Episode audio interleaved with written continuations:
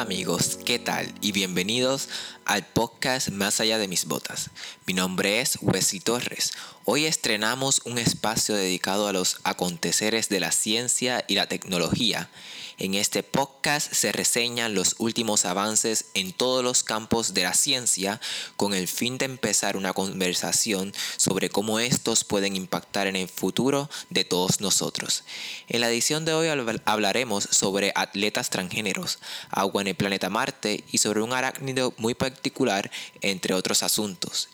Iniciemos con la doctora Joanna Harper, quien en el año 2015 publicó el primer estudio sobre cómo las transiciones de género alteran el rendimiento deportivo. El estudio no encontró ninguna ventaja para las mujeres transgéneros que habían recibido terapia hormonal.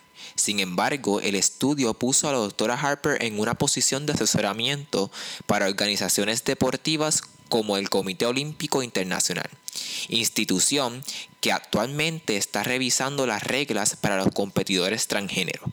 Esta semana se reseñó que la doctora Harper estará llevando a cabo uno de los estudios más abarcadores hasta la fecha para examinar el rendimiento atlético durante las transiciones de género.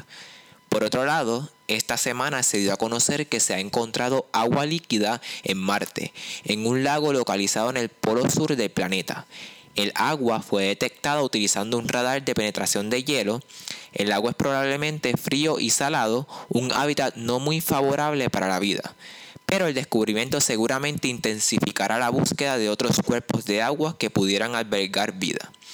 ¿Podría una araña contribuir al clima del Ártico? Eso fue lo que se preguntaron unos investigadores. La araña lobo puede estar contribuyendo al clima ártico según un estudio de la Universidad de Washington. Cuando las temperaturas aumentan, el arácnido cambia su dieta, comiéndose unos a otros en lugar de un insecto que se alimenta de plantas en descomposición y hongos. El hongo en el suelo controla en gran medida la rapidez con que la materia vegetal muerta se descompone y sus nutrientes se liberan en el suelo y el aire.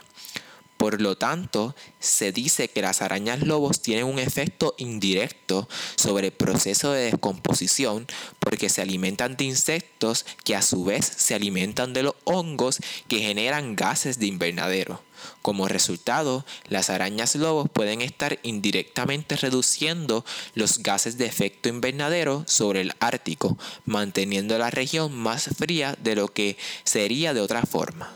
Esto fue todo por esta semana. Gracias por acompañarme en esta edición de Más allá de mis botas. Hasta la próxima.